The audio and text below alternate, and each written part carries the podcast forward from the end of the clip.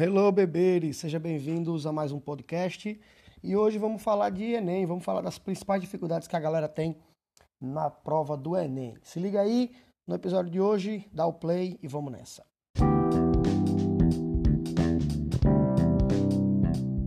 Muita gente está de férias, uma parte já voltou, muitas escolas já estão aí se reorganizando para começar o segundo semestre e terminar o ano letivo da melhor forma possível. E essa galera que está estudando, que está se preparando para o vestibular, é aquele momento que dá uma parada, dá uma respirada, dá uma descansada e olha para frente e vai dizer assim: Poxa, o que é que eu vou fazer agora?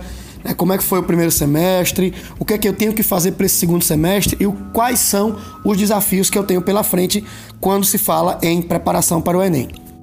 E aí sempre vem aquelas perguntas, né? Sempre a galera fica naquela dúvida: meu Deus, o que é que eu vou fazer? Como é que vai ser meu período de estudo? Como é que vou fazer agora? O que é está faltando? O que é que eu preciso fazer ainda para ter um ano realmente positivo em relação à preparação para o Enem? Bom, as perguntas são muito parecidas.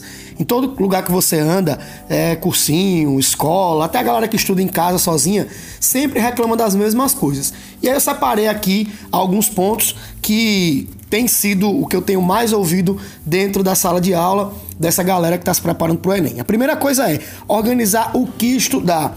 Principalmente quem não está em escola, quem não está em cursinho, e até quem está em escola e cursinho também, sempre fica naquela dúvida do que vai revisar em casa.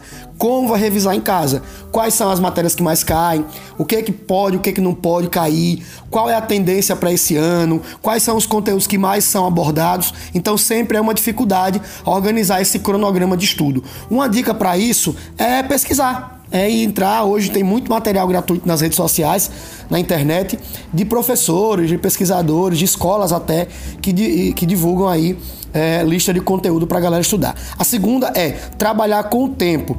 Muita gente tem essa dificuldade de trabalhar com o tempo, principalmente porque não sabe organizar em relação ao cronograma. O que é que eu vou estudar? Quantas vezes eu vou estudar aquilo por semana? Será que vai dar tempo de estudar? Terceiro ponto é escolher a melhor metodologia. Hoje, principalmente, com tanta opção, e aí você tem escola, você tem cursinho, você tem as redes sociais, você tem plataformas de estudo online, você tem YouTube gratuito, enfim, então tem muita metodologia hoje para a galera estudar. Então é importante ver qual melhor se adequa, né? Como você vai conseguir ter acesso a isso, se a sua internet é legal, se você tem condição financeira de pagar um cursinho, se não é legal fazer um cursinho, se é legal fazer uma isolada, enfim, vai, vai, vai, vai variar muito de caso para caso. Quando o assunto é a prova em si, o que a gente mais escuta é a ansiedade, é esse medo da prova, olha, vai chegar, não vai chegar, meu Deus, e aí, como é que eu tô? O desgaste físico é sempre muito importante pensar nisso, que a prova ela também é uma prova de resistência física, tá? Às vezes você demora muito para fazer, cansa, são muitas questões, tem a redação, então é importante se preparar um pouquinho também pensando no corpo e na mente.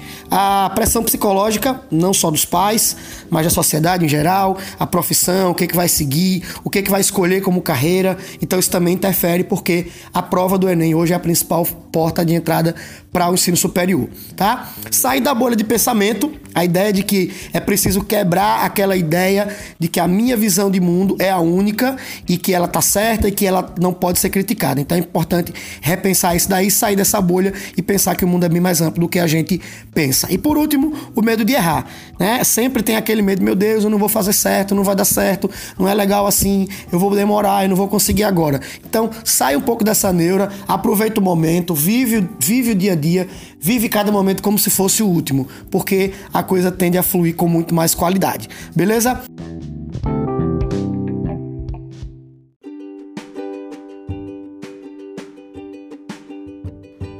Pois é, curtiu? Então dá um like aí, compartilha com os amigos e vamos até a próxima.